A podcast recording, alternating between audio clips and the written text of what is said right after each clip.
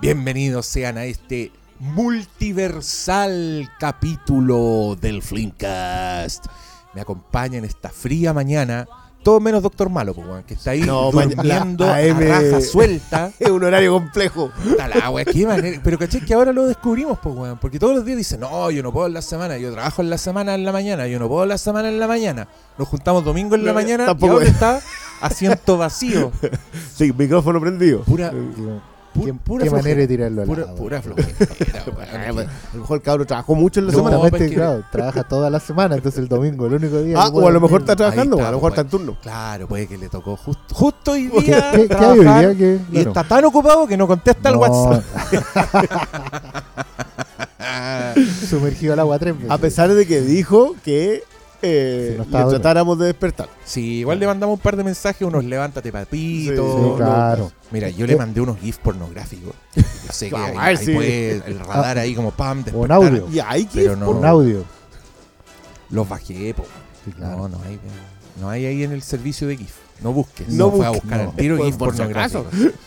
Oye, miren, estamos acá. Esta es una, esta es una ocasión especial porque lo que Ajá. queremos hacer, eh, miren, les vamos a ser honestos. Fuimos, nos mostraron Everything Everywhere All at Once, la película de The Daniels, protagonizada por, puta, por ese par de baluartes que son la señora Michelle Yeoh y el señor Short Round. ¿Cómo se llama? señor Short Round. Round. Yo para mí siempre fue rapaz. Nunca lo nunca traducí la Ah, traducción. Sí, es verdad. Si O usted- Shori.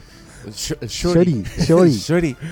¿Qué pasa con Eh. Rapaz? Obvio que lo estoy. No, se llama Hugh Kwai Yang. Una wea así, ya, pero para Que, no que ser. estaba bastante fuera de. Por lo menos en Occidente. Yo no sé Jonathan si había K. hecho cosas.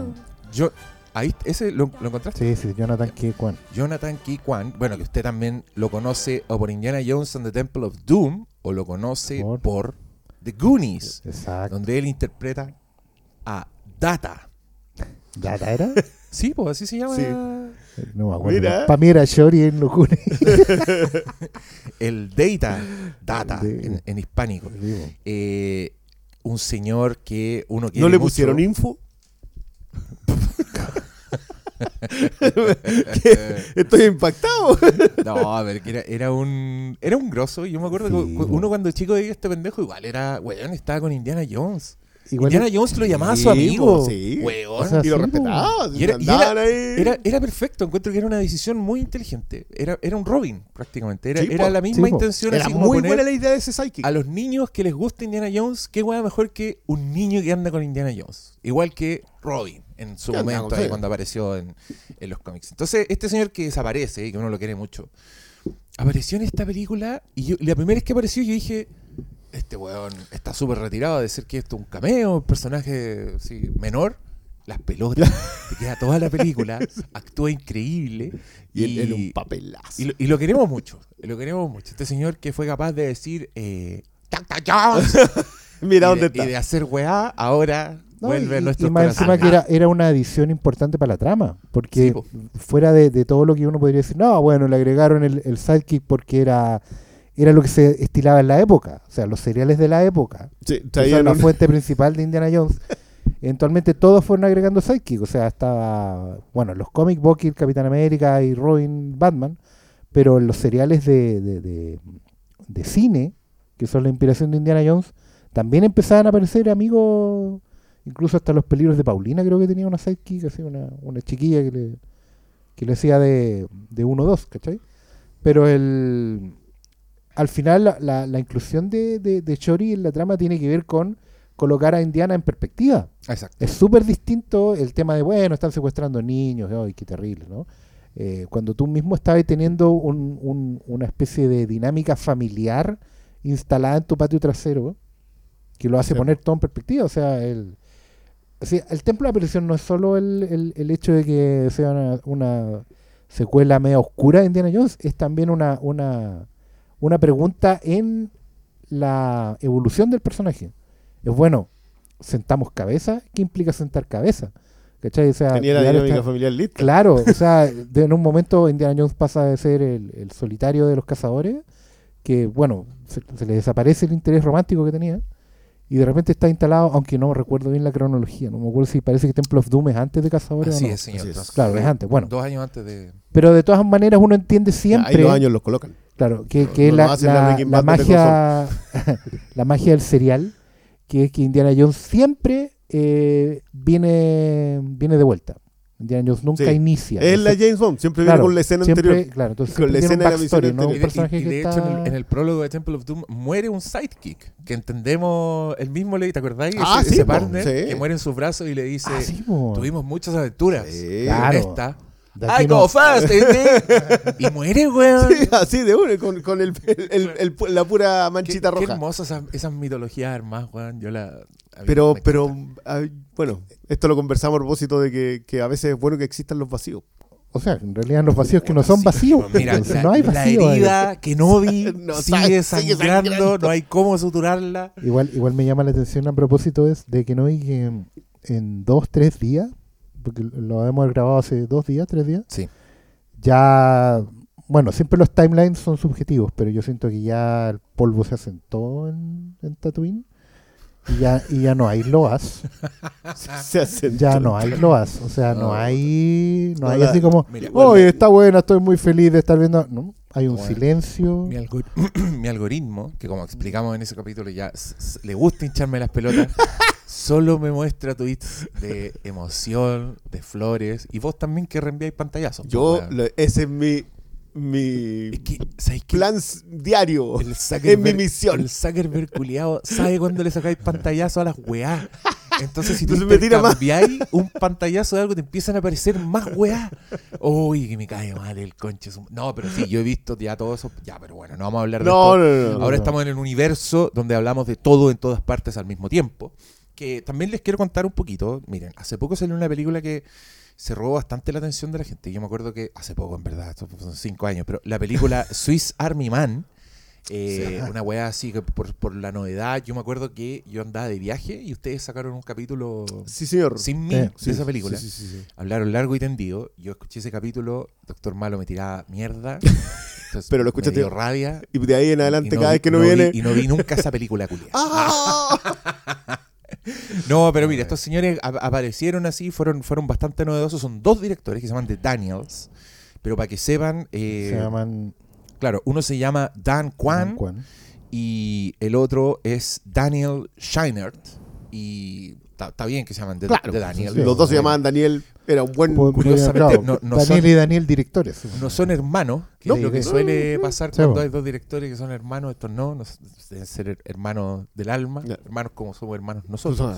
La hermandad. De la hermandad. la La hermandad, güey, la, la hermandad.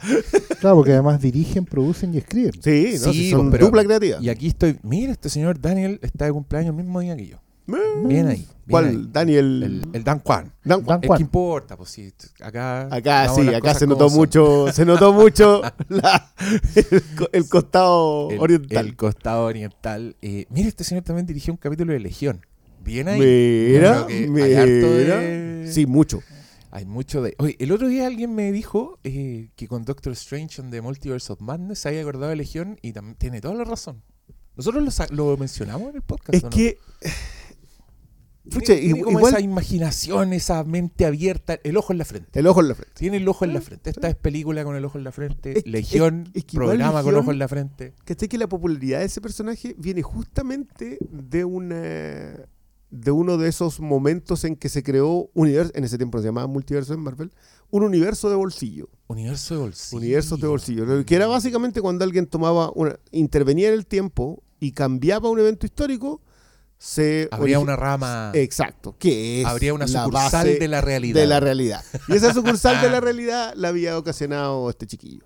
Ya, y miren, ¿qué pasa con eh, Everything Everywhere All at Once? Eh, queremos que esta sea un- una conversación sin spoilers, así que usted no Sí. tenga miedo, pero sí Claro. podríamos adelantar que la protagonista es Michelle Yeoh, que yo, igual aquí en este podcast patriarcal, como un saco hueas que soy, es la puta estrella. Sí. O sea, le dedicamos mucho, mucho rato a señor Rapaz, pero esta es la que importa. Sí. Importa Michelle Yeoh. Yo, yo que- de hecho quería agregar que también Jamie Lee Curtis, que Oh, para mí es sí. la otra protagonista. De hecho, considero más a... ¿Cuán- ¿Cuál es el apellido? ¿Juan? No, no es Juan. Eh, a Don Jonathan Que, lo considero un secundario.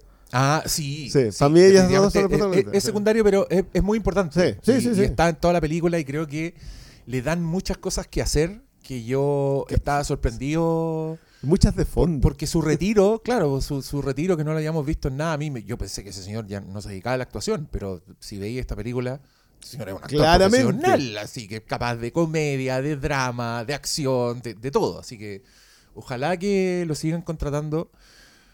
Ojalá No- que no el Occidente no le aparece vuelva a dar en- una. No va a aparecer en Indiana Jones, weón, en la No, nueva, porque nos mata todo. estamos, Todos re- lo recogiendo los del suelo. estamos en esa weá de, de- de agarrar weá del pasado y metértela Sí. en el hoyo así como y pegarte con ella. ¡Concha de tu madre! ¡Llora, compra, weón! ¡Compra la weá! O, o Y hace, uno va y la compra, güey. o, o hace la gran noventera y lo convierten en el villano. No, Oh. pero ¿cómo va a ser el No, ya, pues Pastor Sala. Dije, los el 90 corazón. eran una época muy oscura, yo no sé. Incluso cuando, Recuérdenlo cuando entren en la nostalgia de los 90. hermano, los Indiana, 90. Indiana Jones lo agarró a latigazo, weón, cuando estaba poseído por, el, por Sí, la sangre de Mola Ram. Y el otro weón no deja de amarlo, weón. No, le por dice, supuesto, "Yo po, soy tu weón". amigo, weón, concha tu madre. Que estoy impresionado que este se haya transformado en otro Es que- podcast de apreciación del Templo de la Perdición. Es que, ¿sabes por qué pasa esa weá? Porque no queríamos hablar con spoilers. po. No, Entonces, Ah, no, está estamos bien, está abominados, bien. Pero, mire, lo que queremos decir es que Michelle Yeoh, Pero una- contémosle a la gente quién es Michelle Yeoh. Michelle Yeoh, una dama, una actoraza, que, ¿cuál es el legado de Michelle Yeoh? Viene haciendo películas así como hace, desde que tenía 15 años, Más porque menos. yo tengo la sensación de que existe desde, puta, weón, tiempos inmemoriales. Yo la he visto, la vimos con James Bond, la hemos visto en películas, eh, en películas, ¿cómo se llama el género? Mm. Estas Y, películas. y en la Gusha occidental en definitiva. y en la que, que llegó a todas partes, que fue el tigre y el dragón, por Y- ejemplo. ella es- es- se siente particularmente orgullosa de esa. ¿ah? Yo la estuve viendo en las entrevistas a Pero es propósito de esta. Oh, esa película es increíble. Y claro, y ella hablaba mucho de que, que lo que más le gusta es que la- el mundo pudo conocer el Gusha. Porque el. Gusha de alguna manera estaba muy te- circunscrito a su región del mundo Mm. y con eh, Ang Lee todos supieron de ella. ¿cachai? Justamente te iba a decir eso porque hoy día, hoy día particularmente, claro, estamos muy eh, orgullosos de nuestra eh, especie de lavado de imagen occidental, en decir, hablar de apropiaciones culturales y, y todo eso. Pero se nos olvida que cuando eres minoría o cuando estás en, en, en ¿cómo podemos decirlo? Debajo del velo, ¿cachai? Eh, es súper importante, lo- los hitos de representación son, son fundamentales. Claro. y no podéis minimizar eso porque, no sé, porque después de El Tigre y el Dragón, a Michelle Yeoh solo la hayan contratado para repetir el papel una y otra vez. Mm. ¿cachai? Independiente de eso, de, de que el prejuicio haya seguido existiendo, esa película, tal cual como, como se, como a donde llegó y como, y como, como penetró en, en las audiencias, es un hito que no, que no, uno no puede decir eh, fue solo golondrina que no hizo verano. sí. Lo- al final los que le ponen la importancia son justamente los que aparecen en pantalla y son representados. Entonces, Es que, bueno, no- Mira, su debut lo hizo en el año 1984 en una película del guatón Sammo Hung. Si usted Sí, ve películas sí. de patá, Hung ahí está. es bastante... Y de hecho, claro, tiene como, como apariciones en Police Story, o- en la, en la 3, por lo que veo aquí. Sí, sí. Justo antes de hacer Tomorrow Never Dies. Que, que también fue bastante no- notorio su como su participación en esa película. Fue Sí, como boludo. oh, una Bond girl que Que no. patea traseros. Y, que era el equivalente también, pues fue la primera, fue la primera chica Bond equivalente. Mm. Claro, sea, estaba- que, que- claro, la película no es muy buena, digámoslo, ni siquiera para los estándares de Pierce Brosnan. Pero pero sí, sí marcó ese hito. El- claro, volvemos al factor proto algo, que fue GoldenEye también, que, o sea, si retrocedís con, con James Bond también lo fue Timothy Dalton. Pero como que alguien venía dando las pistas de lo que podía hacerse bien con el personaje y después llegaba alguien más y lo concretaba. Entonces, por ejemplo, Michelle yo estuvo ahí. Y ojo que esa es como el 96, 97. Tomorrow eh, Dies, Dies. Creo que es 97-98. Cuando ya ella llevaba una década de ser estrella en Oriente. 97. Sí. ¿Sí? Sí. Una, una década siendo una estrella y eh, llega esta y después son tres o cuatro años después, tres años después creo que es el Tigre y el Tres Dragón. años después. Entonces, 2000. 2000. Entonces, tiene un momento en donde tú decís ya, esto te podría haber venido, después viene Memorias de una Geisha, pa- Sí, pa- de nuevo, así que- en donde también hay una conversación acerca de las etnias, porque chino, japoneses, etc. y, cre- y creo que después la hemos visto nosotros en tele. Mira, yo le quiero tirar flores al Danny Boyle porque Danny Boyle le dio un personaje en Sunshine. En la subvalorada Ah, sí, Sunshine. Sí, sí, sí, sí. donde ella interpreta a Corazon, que es la que era la encargada de, la- de las plantitas, de la botánica. la botánica. Y, y no es especialista en artes marciales. No- no anda pegando ella está ahí nomás y pone su sutileza y, y tiene una escena hermosa. Que la matan, weón, que me, me encanta esa escena. Puta, vean Sunshine, bueno, es buena. Creo que está en Star Plus. De bien. Eh, después se la farrearon en La momia, La tumba del dragón. Oh. Que era tan buena esa idea de momias chinas, karatecas, weón, y, y meterle oriente a la weá. Yo me acuerdo que fui todo emocionado a ver esa película. Y salí decepcionado por una tercera vez. Saga culiá, Full Me Once. full Me Twice, Shame on me. Decepcionado una tercera vez. En la ¿Qué- tres, ¿Y pues, cuál sí, fue? Y con pues, sí. Escorpión. No, No, esa pues sí. La momia, El Rey Escorpión. la momia 2, la momia 3, pues sí. Tres Pero, decepciones. pero claro, uno Pero sale. la momia uno, no, Uno po. sale. No, ya salí. eh, sí. No, no, No, salí no, decepcionado. O sea, y fuiste lo que fuiste nomás. Mira, po. yo creo que si la veía ahora, no es tan terrible. Pero cuando- en ese momento. Ah, no, yo, sí. cuando, yo cuando la vi en ese momento recuerdo una muy buena definición, no me acuerdo en qué diario salió, pero decía que era basura, pero de la buena. Era, y ahí me acuerdo del profesor I'm Rosa. going to allow it. Era como el profesor Rosa. Mira, Sí, yo creo que es mala, justamente la perspectiva con los años, buena. pero en ese momento igual era, era el regreso de la de los monstruos de la Universal, po. Sí, era, ahí- era Ah, después sí, de ahí, no, no, no, ahí no. el Era- pastor Salas tu Sí, Ahí, claro, habían hecho Drácula, habían hecho Frankenstein, ahora, bueno, habían hecho Hombre Lobo también, pero no nos queremos acordar de eso. Y claro, No, ahora era no, como no, la no, momia el y ver, después. El, el pastor Salas lobo con- de- con ¿El los toro? Universal Monsters. No, no, lobo. el lobo lobo. Oh, no. Si esa era, pues si en, en el momento era, partió el Drácula de Coppola, después hicieron el Frankenstein Mary Shelley de- Frankenstein de Branagh, y venía el lobo que De era Mike de Nichols. Mike Nichols, po. A mí ¿cachai? igual me gusta lo. Ese nivel de confesión. Mor- Morricone ahí, hermano. Sí, está, está Es que- en- sí, bueno. No, y, y ayuda más al, al lobo de Nicholson que está el lobo de Del Toro. Puta, sí, es, que, es que no se pueden mezclar los animales. Ah. Oye, pero mira, yo creo que la, la señorita yo igual es señora, es una dama, ya está como en categoría estrella porque igual hace cameos, ¿cachai? Apareció en Guardianes de la Galaxia, como te acordáis, era parte Sí. como de ese... Que me encanta cuando en la 2 mostraban como otros... Otros Otro grupos de hueones y que el puro mono tú decías, pero esta es Ah, una película de- sola. sí. Está Michelle está Stallone, creo que está en la misma... Sí, pues en Pero- ese. Es que ellos eran los originales, los primeros guardianes de la galaxia. La raja. Y James Cameron también se enamoró de ella porque veo que está en Avatar 2, 3, 4, 5. Al tiro. Avatar ¿no? 5, weón, 2028. James Cameron, culiao. O la, o la hace o la hace. No hay dos opciones para esto. ¿Estamos- ¿Estamos dudando? No, no, yo por eso dije, no hay dos opciones para Avatar 5, así todos los niños que crecieron con Avatar 2, viendo, haciendo fila para ver esa weá, sin poder creerla. Ya, estamos muy felices por ella. Y además que la gracia de esta película es que, de la que estamos hablando sin spoilers, por eso nos estamos dando tantas vueltas, eh, ella es la protagonista y miren, sin adelantarles nada, es una protagonista con una vida que mm, creo que es bastante exitosa la película en mostrártela, en, mo- en mostrarte este retrato, este personaje que tiene un mundo, que tiene un, un grupo de personajes a su alrededor, que tiene una rutina, que tiene unos problemas específicos, para de pronto empezar a hacerte saltar entre multiversos, donde ves distintas variaciones de esta vida que van, puta, desde lo, desde lo cotidiano, así como que, por ejemplo, tomó decisiones distintas en su vida, hasta universos así absolutamente demente. Aquí los fanáticos de, no sé, de Rick and Morty, del capítulo de Los Simpsons en que Homero viaja el tiempo y, El- pi- el- y- mata ma- dinosaurios. el mayor y después- y después- antecedente. y después vuelve. Creo que eso estáis diciendo es súper importante, porque yo, yo en este podcast voy a ser el- el- la voz del pueblo. Tú eres ¿Ah? aquí, miren, Oscar Salas los representa a ustedes. Sí. Yo soy Ram Katar, Man of Masses. No has visto Em, esta película. Nosotros sí. Pero que la, por- hablan de multiverso. ¿Es porque ella tiene descubre que tiene poderes en otro multiverso? ¿Que es un superhéroe? ¿De, de- esta película de qué? ¿Es una película de, de- de ciencia ficción? ¿De acción superheroica? ¿De terror? ¿De qué?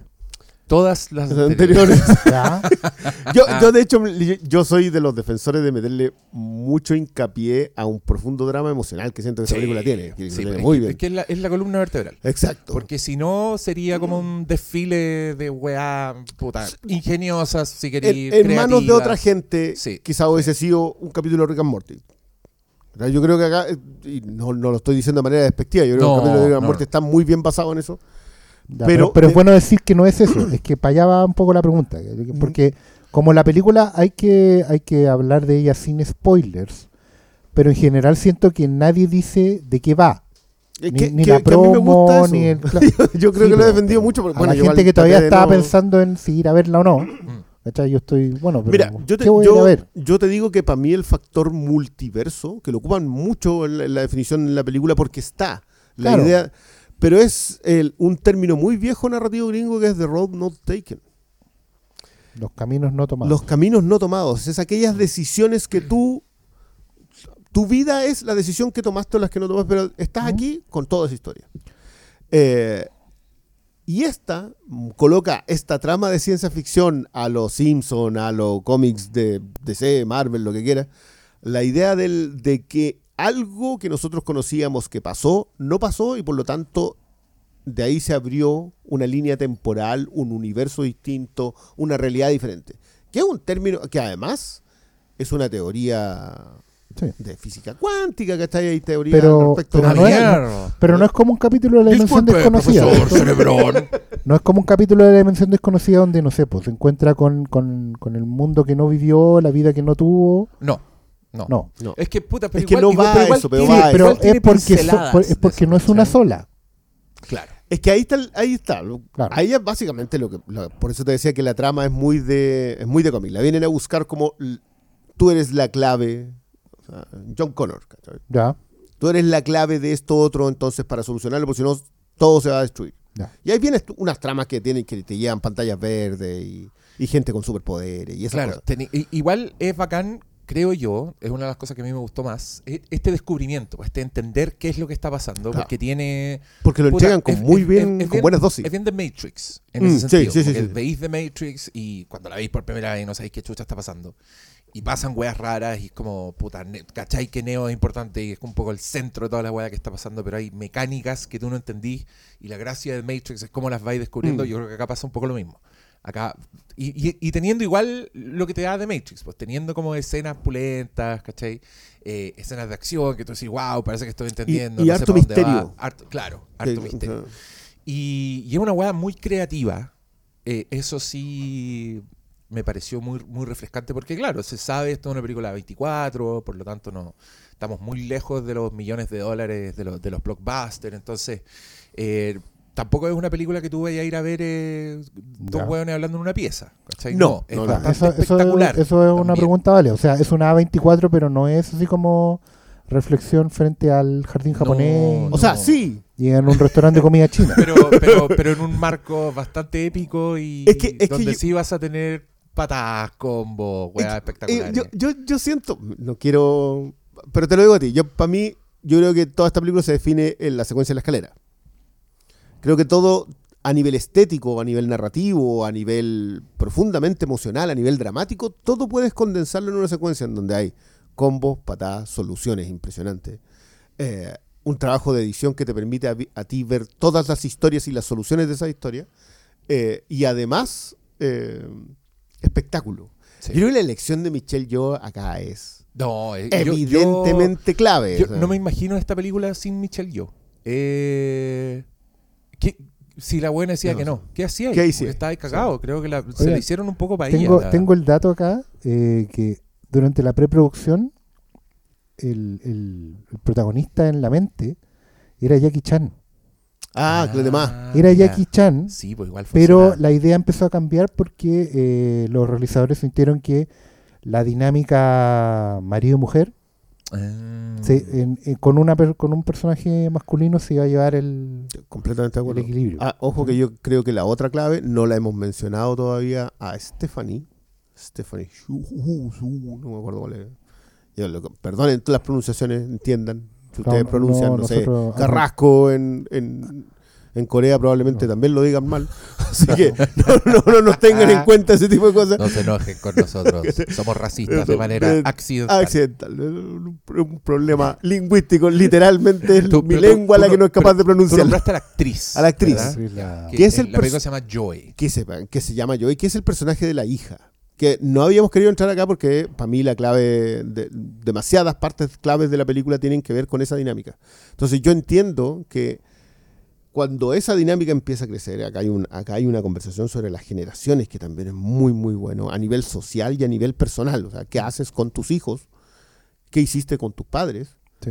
Eh, y a nivel sociológico, cómo las nuevas generaciones tienen una mirada del mundo y cómo las viejas generaciones también la tienen. O sea, no, no es menor la variante de que el, el llamado a la aventura, en este caso, del, del héroe, no, no le llega a alguien que puede, por lo que estoy dedu- deduciendo de lo que ustedes están diciendo, no es un llamado a la aventura que le llegue a alguien que puede dejar todo y salir a la aventura.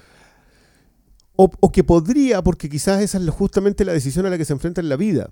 Este, eh, eh, de nuevo, el personaje de Michelle Yeoh acá es extremadamente complejo Mm. en el sentido de que dónde está ella está definido por cuatro fuerzas.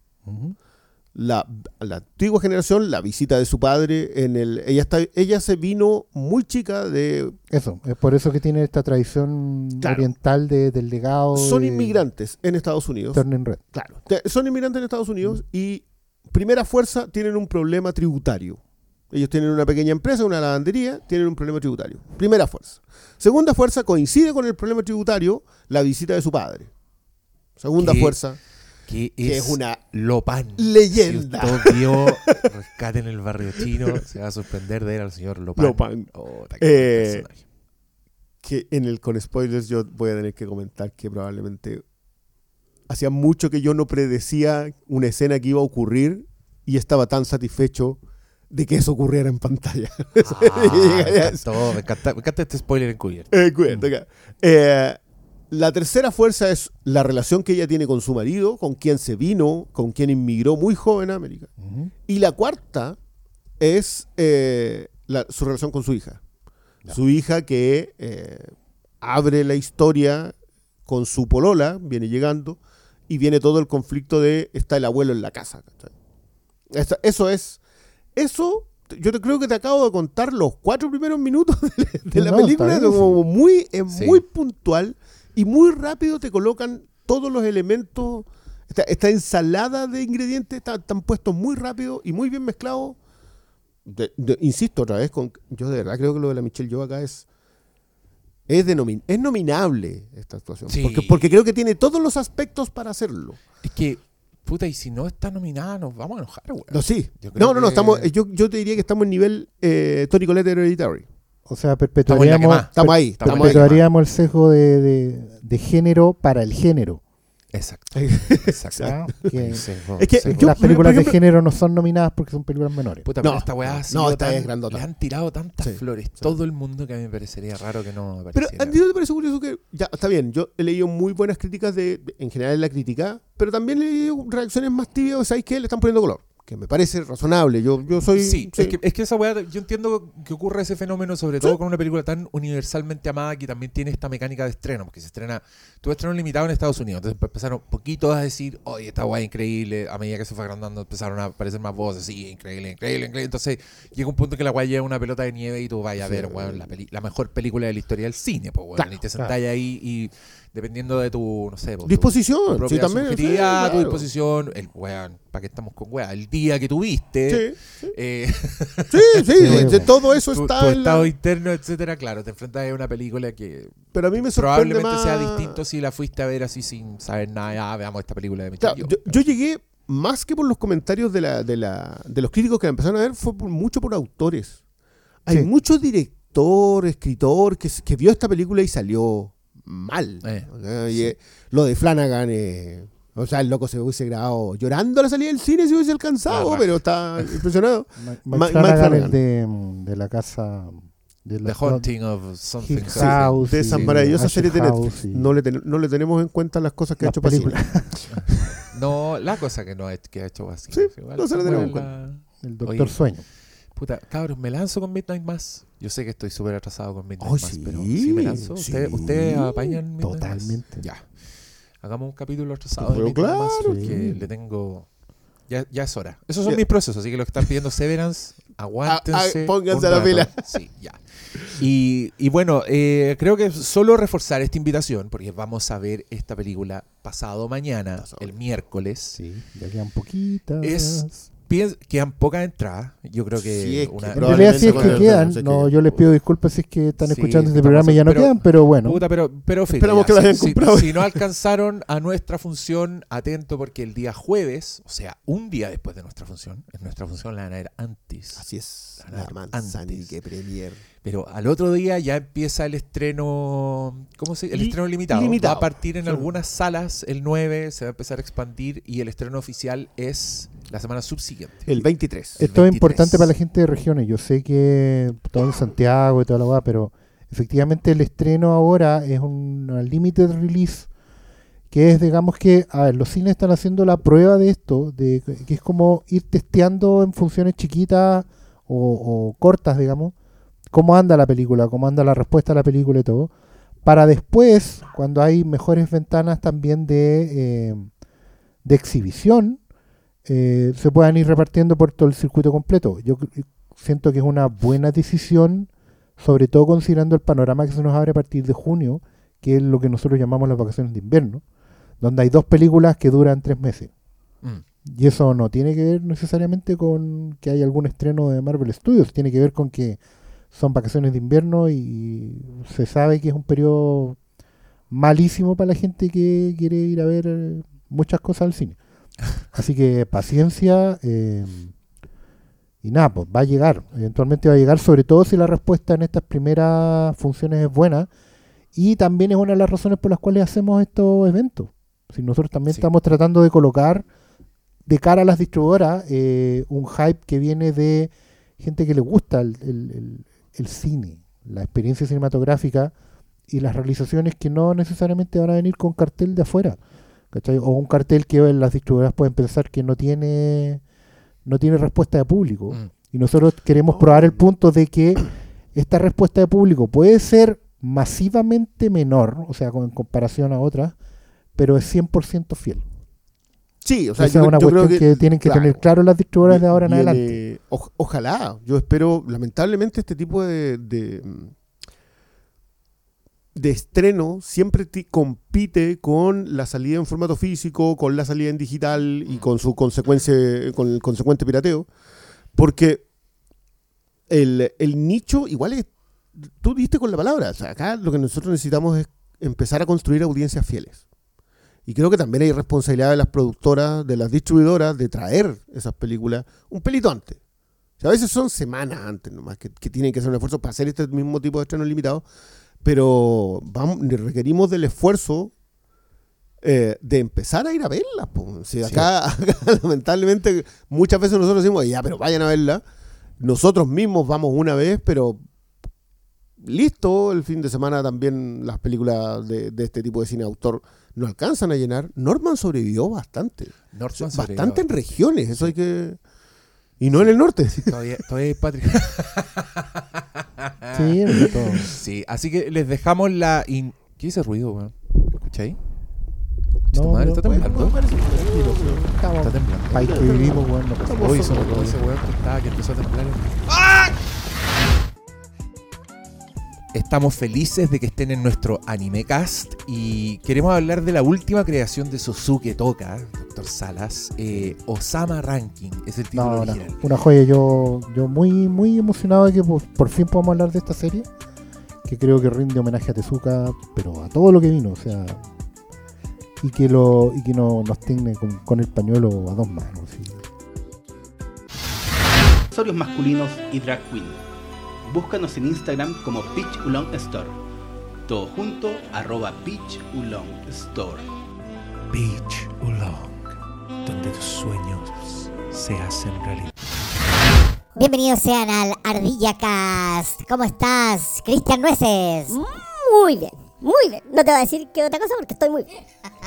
Pastor Teo, ¿cómo te va a ti? Muy bien, estoy muy contento de que por fin podamos hablar de esta magna obra que nos representa a todos, que son Chip y Dale al rescate.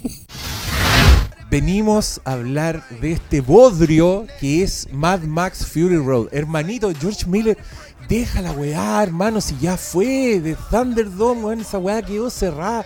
Secuelas innecesarias. Pastor Salas, ¿qué te pareció No, esta es- cagada, weón? no, en realidad eh, es que bueno, eh, eh, fue súper fácil caer en el espejismo. Te salen más encima con, con que hay discurso. en esto. ¿Qué discurso? A ver, cuartas nunca en visto una, nunca pelota, había weón. visto un- una película con menos guion que esta weá, hermano. No, van van a pues, una weá, no. después se devuelven. Te Esa del weá es la weá que espejismo, nos o sea, gusta a no- todos. No, y estar buscando No, y que explicaciones se- que no están en la película. Te celebran que es una película de acción, no tiene ni una cámara lenta.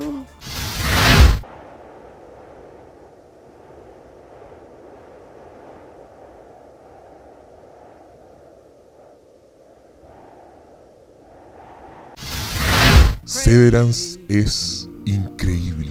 Todos tenían razón. eh, estoy muy feliz de estar acá hablando Severance.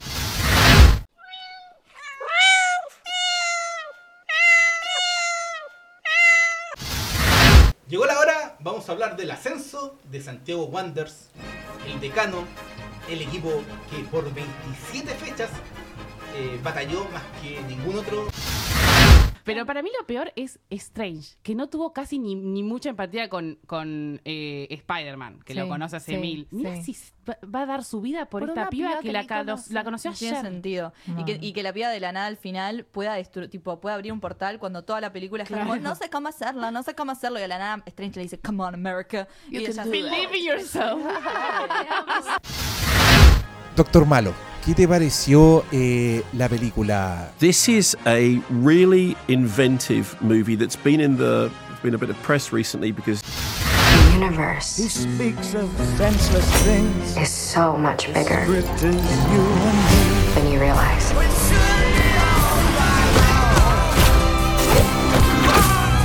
Of all the places I could be, I just want to be here with you. Remember our mission concerning the fate of every single world of our infinite multiverse. There is no way I am the Evelyn you are looking for. Every rejection, every disappointment has led you here to this moment.